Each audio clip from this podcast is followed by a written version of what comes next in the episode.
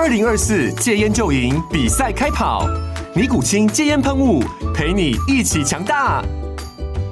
戒烟不容易，单靠意志力戒烟的人，时常无法克服戒断症状而失败。尼古清戒烟喷雾将是你的神队友，简单一喷，药品急速释放，立即缓解七大戒断症状，不限场合提高戒烟成功率。除了尼古清神队友，你还可以寻求专业医疗人员协助，一起迈向戒烟成功之路。尼古清戒烟喷雾，用科学方法戒烟，请咨询全台各大药局及戒烟门诊。本广告由尼古清戒烟喷雾、卫部药书字第零二七八三五号提供，嘉安嘉护股份有限公司，台北市中山区民生东路三段二号十楼，北市卫药广字第一一三零三零一九零号。尼古清戒烟喷雾，相伴每个新开始。各位听众朋友，大家好，欢迎回到我们键盘球探，我是主持人 Danny，我是主持人阿月。如果想要跟我们聊更多台湾棒球的相关话题，欢迎到 Google 搜寻键盘球探 Facebook 就可以找到我们粉专哦。好，今天要来聊亚锦赛的赛后短评，然后我们尽量长话短说，因为说实在啦，呃，近期的几个国际赛，尤其亚冠啊，打到亚锦等等，哈，有些东西真的蛮重复啦，问题都是老问题，有点千篇一律了。哦，我跟阿月也有点麻木了，哈，有点无言了，哈。但是，呃，既然大家那么敲碗，希望我们来分享一下，我们就还是尽量的，然后花一些时间来聊聊整个亚锦赛的东西，然后那就由我先来，我评论完再换阿月来做评论啦，哈。那我的部分的话，就分成两个部分来看待了哈。一个部分我就聊选手，一个部分就聊教练。哦，很简单，两个 parts 哈。第一个部分就是选手的部分，先来看啦。我觉得整体打下来，选手的运气，我体感上哦是真的有比较差。哦，一些强劲的平杯球，或者这种界外全垒打，无论是阿富啊，或者说陈胜平等人呢，绝对有运气比较差。我觉得是有的哈。我是这这点，我先为选手说一点话。但我觉得，就算运气比较差。也不该得这么少分数的，哈，所以我觉得选手的表现绝对可以更好，有很多得点圈的呛子，就真的是打不回来，那真的哦，中心棒次得扛，好，这点我觉得也呃难辞其咎了，哈，我觉得对中心打线这些选手来说，不管是阿富，不管是刘基宏也好，至少他们是几乎没有受到所谓战术干扰的球员嘛，哈，所以他们责无旁贷得扛啊，那尤其是阿富啦，你说刘基宏至少还有手背啊，搭配上哈有。呃，长打的呃潜力啊，天花板等等的，明年要增批十二国手，其实都还有机会。但我觉得阿富会有点尴尬的是哦，阿富是一支纯棒子，要来跟人家竞争国家队位置的一个选手。那呃，即便运气比较不好的情况之下，那我觉得他还是应该可以打出更多东西的哦。对阿富的要求是很高的，因为我认为他是这么好的一个打者，所以他打到这样子的成绩有点卡弹的话，我觉得那真当然就比较扣分啦。所以我觉得这一点阿富，嗯，这一次的国际赛只能不及格啊、以我高标准的角度叫做不及格。你说以击球的内容来说，其实还 OK，但以击球的结果，当然我要求要更好了。好，那明年阿富还有一年季赛的时间哈，有种他就再打个 OPS Plus 一百六、一百八，让大家没有办法拒绝他来当。好，P 十二国手，尤其是打 DH 的角色哈，或者是明年哎俊秀不在了，阿飞有没有更多时间守一垒哦？有机会的话，用一垒守的身份入呃入选国家队，哎，那可能也是一条路啦。所以后续再看看了哦。那表现好的球员当然也有啦，像南摩一样啊，陈孝允啊，陈文杰、阿飞。我觉得攻击都有发挥了，尤其是南摩啦，我觉得呃，他就是这种高低潮哦，很明显嘛。我们讲了一整年一整个赛季，他就是这样，从去年到今年都一样。那我觉得刚好哦，这整个呃亚锦赛的杯赛期间，哇，拿莫一样的状况真的是好哦，进攻的能力真的很好，而且当然也可能是郭立总教练嘛，好是他以前开南大学的重哎，好，所以特别的相挺呐，所以我觉得拿莫的表现非常 OK。那陈孝允也算是呃异军突起啊，因为原本我们可能比较不会把所谓的业余选手放在先发的主力里面，但我觉得。陈孝允绝对有打出他的水准那可能陈秀也并不是这种非常追求，比如说把球打高打远，更多的长打，但他就是一个诶、比较保守一点，但是他就是稳定球 content 能够安打，能够上垒，而且能盗垒等等的，所以我觉得整体上来说，陈孝勇的表现也是非常好了。那温杰阿飞。呃，基本上我觉得都算是正常的表现，正常的发挥，我觉得都很 OK。好，这几个选手我觉得都很值得鼓励啦。那只是说，呃，以我来看这些选手，但有人表现好，有人表现差。但对我而言，这就是只是一个杯赛，就只是一个短期的赛事，不会影响到我对这些选手长期来说的评价。老实说啊，你唯一有差就是说哦，你会比较担心这些选手是抗压力。差一点而已。但是以季赛来说，这好的选手就是好，因为他用一百二十场证明他有多好。我不会因为只有这三四场、四五场就觉得他不好。就像是你不可能只看林靖凯总冠军战的守备就说他守备差嘛。我觉得那个逻辑也是一样。林靖凯就是一个很好的防守者，尤其在二垒的防守绝对中职。他说他是第二哦。顶多李凯会跟他拼第一，然后那两个都非常好啊，都是余量之争。但我的意思就是这样了哈，就是林俊凯那个失误根本你就不会想象到，就如果今天台湾队有一个人发生如此离谱的失误，林俊凯是最不可能的那个人，但很不幸的，他就是发生在了这个当下。但我不会。影响到我对林靖凯这个人手背的评价，然后他绝对还是手背非常非常好的选选手了，所以我觉得对我而言，球技哈整个大数据哈一百二十场的东西才是比较 solid 的。那这些杯赛我就看看就好，过了就过了。那当然选手在这当中有找到自己有哪些诶可以在更进步、更加强的，无论是心态面也好，甚至一些技术面，比如说面对到日本，即便是业余但非常好的投手哈，像中一郎。怎么样去突破这样子的投手？诶，我觉得选手如果在这次赛会里有一些启发，那针对自己的一些弱点去做加强，我觉得那也是很好的东西啦。好，那其实最后最后我补充一个选手，就是有一个人让我微微的有点小失望了哈，就是其实阿月蛮喜欢的一个投手赖延峰啦哈，我不觉得赖延峰是有些伤势还是怎么样了哈，一来是我觉得他投球姿势有一点改变，就他的出手越来越低了，好，所以这比较像是受伤手痛常常会有的一个。后遗症，或是去闪开会痛的那个部位，所以手越来越低，这是第一点。那第二点就是随着手越来越低以后，整体的 staff 就下滑蛮多的。他的直球均速可能现在已经不到一百四吧，可能大多时候是在一三五到一四零之间跑，偶尔吹几颗一四零出头。跟他在去年哈 U 二三的时候，可能均速是有个一百四以上，常常一四五以上丢得出来的那种。概念我觉得差蛮多的，所以呃，在这样整体 staff 下滑不少的情况之下，我会觉得赖延峰很可惜耶。我会觉得现在的他，即便啊明年这样出来选秀的话，我觉得好像也错过他最好的那个选秀时机了。那就看看他啦，是不是真的受伤，还是有什么样的情况，能不能再把状况拉回来了？还是很期待赖延峰这个选手了。好，好，那接下来就轮到教练的这一 part 了哈。教练这一 part，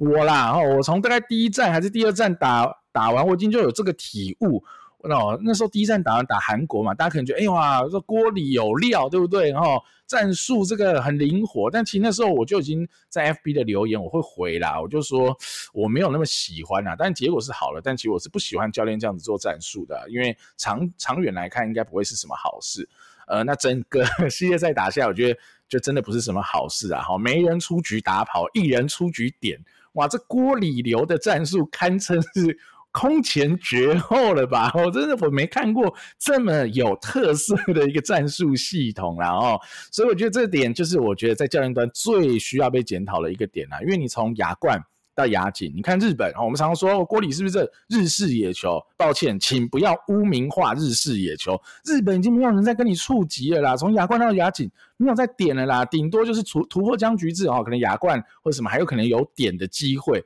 正常情况下，没有人再点了，在日本哈，然后呃，这次好亚锦赛好，日本队的监督哈川口红保监督，还有点出一个点呢，他说火球时代来临，让触及的难度越来越高，所以呢，他有几个心得结论，就第一个，遇到打不到的投手时候，与其短打送出局数，不如用三次打击机会啊，应该就是挥击的机会啊，得分几率还比较高，好，人家的进步已经到这了。那第二点什么？他说因为不下。短打战术，所以积极跑垒更重要。所以他强调的是什么？跑垒的侵略性哦，而不是打跑这种奇怪的战术。那第三个点呢是二棒摆上强打者，短打是很浪费的，要让他自由挥击，把球打高、打强、打远，就算没安打也可以有推进的效果。好，所以总结的是什么呢？所以大家以后好遇到这么保守的小球战术，请千万。不要再说这叫日式，其实他们已经非常美式了。好，这种积极的跑垒绝对就是美式的棒球，大联盟的棒球。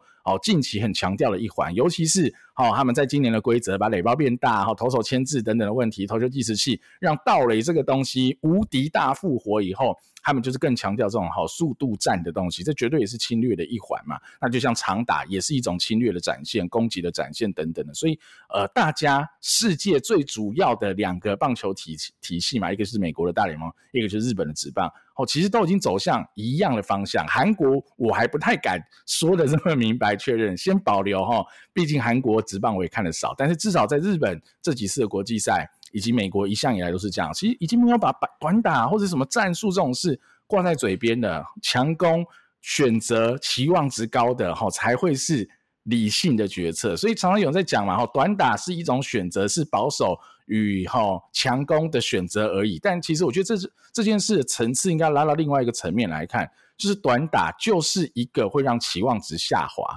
它只有在极少的情况当中，你为了要增加得一分的几率而去做这件事，比如说八局下、九局下，你后攻球队多拿这一分你就赢了，现在可能是平手的情况，你去做这件事，OK，那个在拿一分的几率比较高的情况下，你这是有意义的，但除此之外。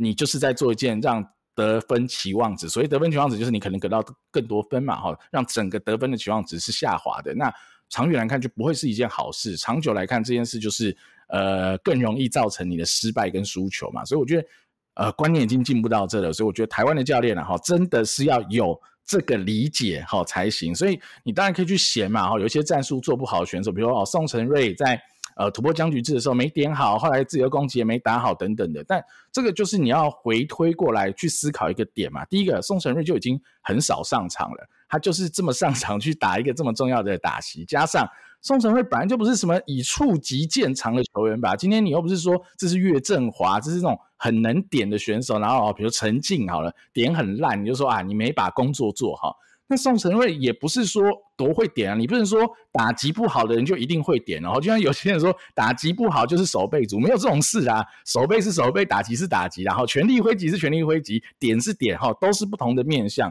所以宋承瑞本来就不是以好触击见长的选手，又这么少上场的情况之下，在这种高张力、高压力的情况之下，如果教练的战战术是。变化呃，变化多端哈，让宋承瑞其实压力会来得更大哈。我们抓不准到底现在要做什么，心情更难定下来，去好好的针对投手球路去思考、去判断、去理解场上状况的情况之下。那无论最后是怎样，他的成功率一定都会更低的嘛？哈，我觉得这是一个很简单的观念，就是如果今天教练团的目标是让赢球的几率提高，想办法让成呃选手的成功率，无论是什么的成功率提高都好哈的情况之下，我觉得要么就是你上去前就跟他说点到底了，哦，不然就是自由攻击到底了，哦，让事情简单化一点，我觉得是更有机会帮助到这些选手。那当然你可以怪罪选手做得不好。可以，绝对可以高标准的来看待。只是说我以一个理性、公正、客观分析的角度，如果教练团的职责之所在，不是把责任丢给选手，而是创造最大可能获胜的机会的话，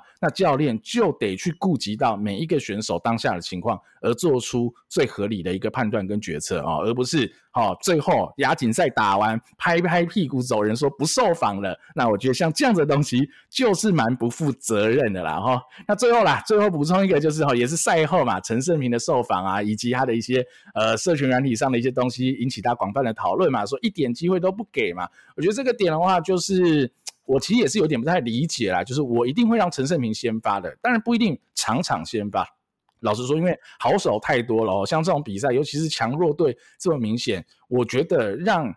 呃选手轮番上阵，尤其是有弱队的情况之下，完全是可行的啦。又不是说一场都不能输，而且那个对啊，选手。嗯，都没有办法先发任何一场，我觉得心里一定不是滋味嘛。那再加上啦，如果大家有看一下陈胜平的打击、挥击以及他今年在小联盟的一些资料的话，今年在小联盟虽然在二 A PA 很少，五十个 PA 左右，但是还有点七以上的 OPS 哦。那大家很喜欢的正宗者呢？今年在二 A 只有点六五左右的 OPS 哦，所以你当然可以说，呃，就是陈胜平的 PA 少，但是至少还是打出点东西来了。所以你在这样情况之下哈，你不给他任何的机会先发了哈，但他有些代打什么，我觉得当然对他来讲是很不公平的。而且用肉眼可见啊，老实说，陈胜平的挥棒真的是比非常多打线里的打者好。啊，这一次我老实说，真的是有差。就用直性的角度来看也好，或是你用他现在在美国打球一些量化的数据来看也好，我觉得他都应该能得到更多机会啊。所以，呃，用人也好，哈，战术也好，我觉得这次在教练团这边，我觉得真的表现也不太好，甚至在最后的媒体公关应对，哈，不最后不受访等等，我觉得真的是个不及格的表现了。哈，好了，以上就是我看这次亚锦的内容了啊。阿月你怎么看呢？啊，这个其实比赛结果我完全不在意，就是冠军、亚军、季军哦，甚至对菲律宾有没有输，我个人，我先讲我个人真的不在意哦。第一个是国际赛真的看那么多了，台湾队输球赢球，我觉得越来越过往云烟了啦。哦，那我觉得这本来就是练兵，就像我们再三的跟大家分享，就是说，不管是亚冠，不管是亚锦，我们都把它当成是未来国家队一军的一个提前热身。选拔哦，那让这些未来国家队的骨干可以获得一些高强度，或至少是国际赛哦，强度不见得高，但至少是国际赛的出赛机会。所以我会最在意这个练兵的效果嘛。哦，那输没关系，但怎么输的，输的到底有没有意义，有没有成长到一些东西，我 care 这个。但我觉得这次比下来哦，当然最后这个结果大家也不会觉得是赢嘛。哦，虽然说还是赢了韩国等等的。但连输日本两场，然后对菲律宾打得这么难看哦，但绝对 respect 给到菲律宾队，我觉得菲律宾那一场值得赢哦。我先讲，那最后呢，我觉得我们只是派我们最好的年轻选手，然后去执行一个一百年以前的这个战术博览会哦，我觉得就是这样啊，我看不到太多太多积极的意义在这一次国际赛里面，那完全就是教练该负责哦。我坦白说，那选手表现的不好。就是会被骂哦，这个我没有要帮他们护航，因为球迷也骂翻了嘛。那这我觉得本来职业选手就要去扛这样的压力哦，我无意帮他们护航，只是大家已经讲太多了，所以我觉得我今天着重在我很 care 的，就是选手绝对不想要表现不好，但教练的选择，我觉得真的就是你的观念问题。我今天讲战术面就好嘛，好，第一个一出局触击，好，无人出局的触击都已经要在现代棒球基本上绝迹了啦。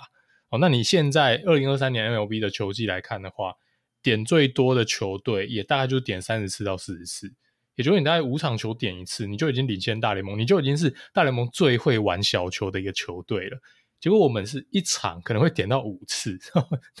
这这是一个非常非常反时代潮流的一个事情。那原因我不赘述，因为前面 Danny 有讲嘛，因为你就是在降低长期的得分期望值。好，那。你还一人出局触击，还不是偶一为之哦，而是看起来是一个他带兵的一个 pattern。OK，就是一人出局就是点。那你现代棒球出现这么少次的战术，就代表越不合理。大家多久没有在现代的棒球看到一人出局的触击了？因为它就是不合理啊，所以。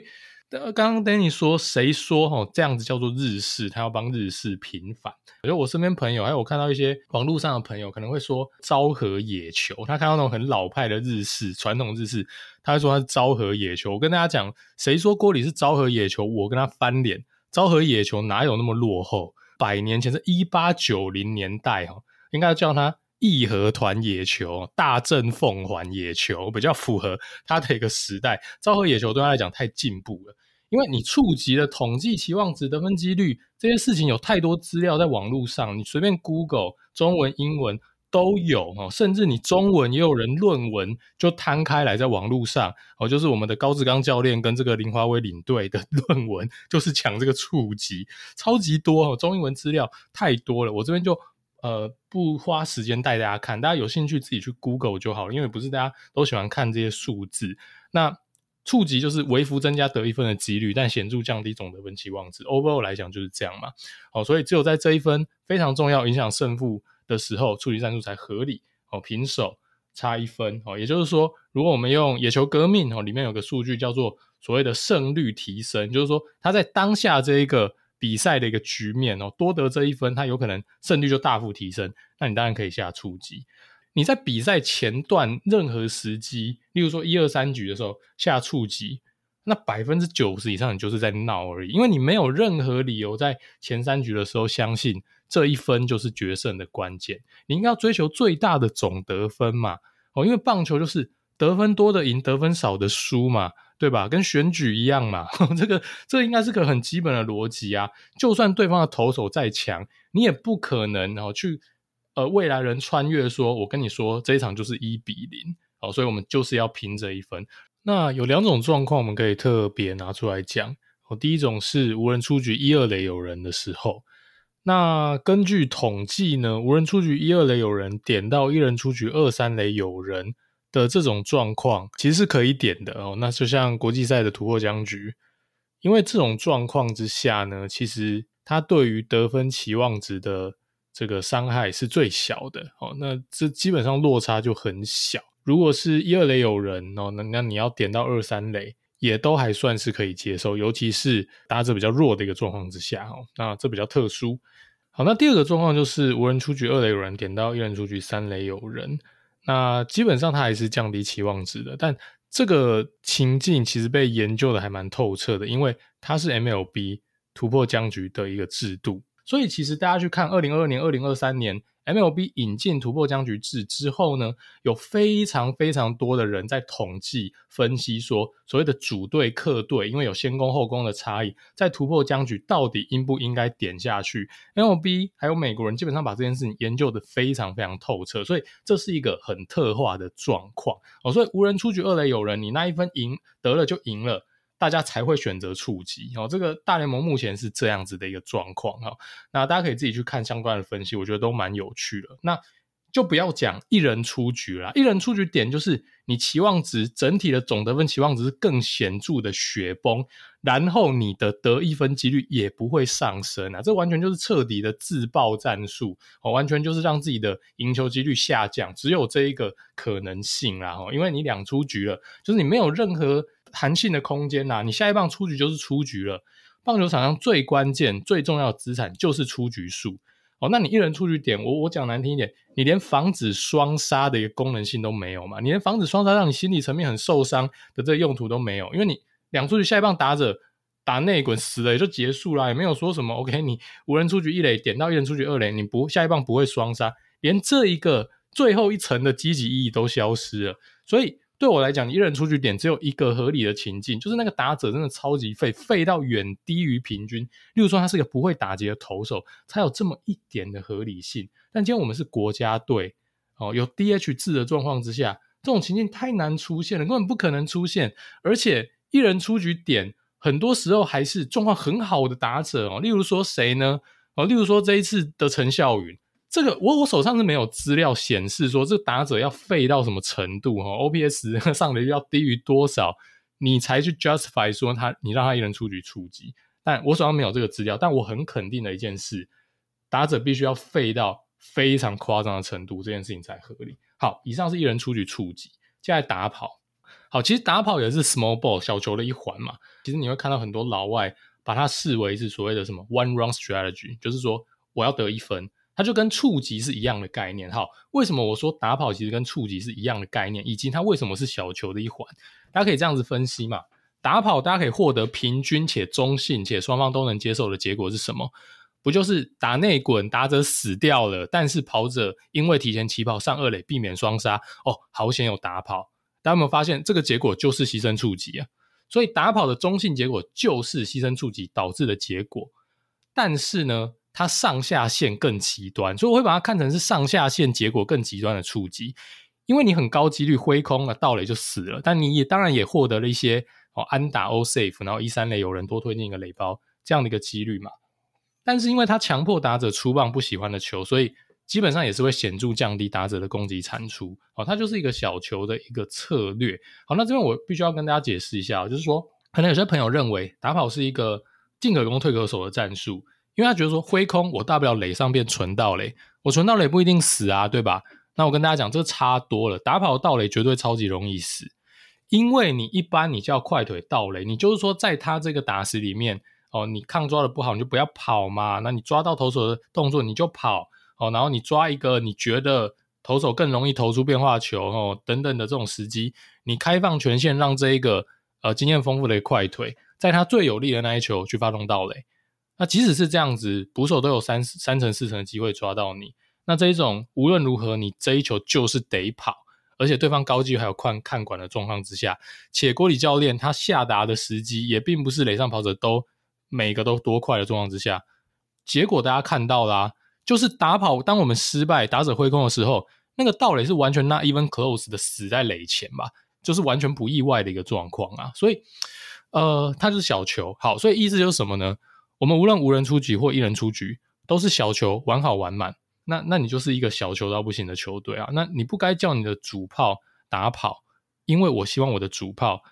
在三个好球难得的机会里面挑到一颗最适合他攻击的球，然后把它打爆。这就是你的好打者应该对球队做的贡献。就跟你不该叫你的主炮触击是一样的道理。哦，所以我们一直看到哦，阿飞啊，谁谁谁也职业打者。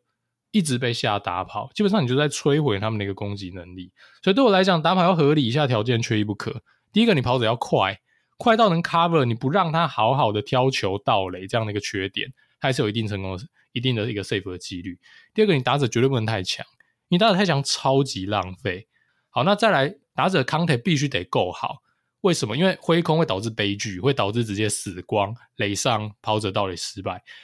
但这就跟前一条有点矛盾，因为你打者 contact 好到一个程度，它就不够废了，就又不 justify 这个打跑的一个呃发动的一个时机。然后当然它最好是滚地球打者，然后它不具备什么长打力，所以你也没有什么损失。而且你投手还要控球够好，当下的局面它有强烈的投好球的一个动机，这一连串我觉得都要满足下打跑才会合理。这也是为什么现代棒球打跑这么罕见。但我们是反其道而行嘛。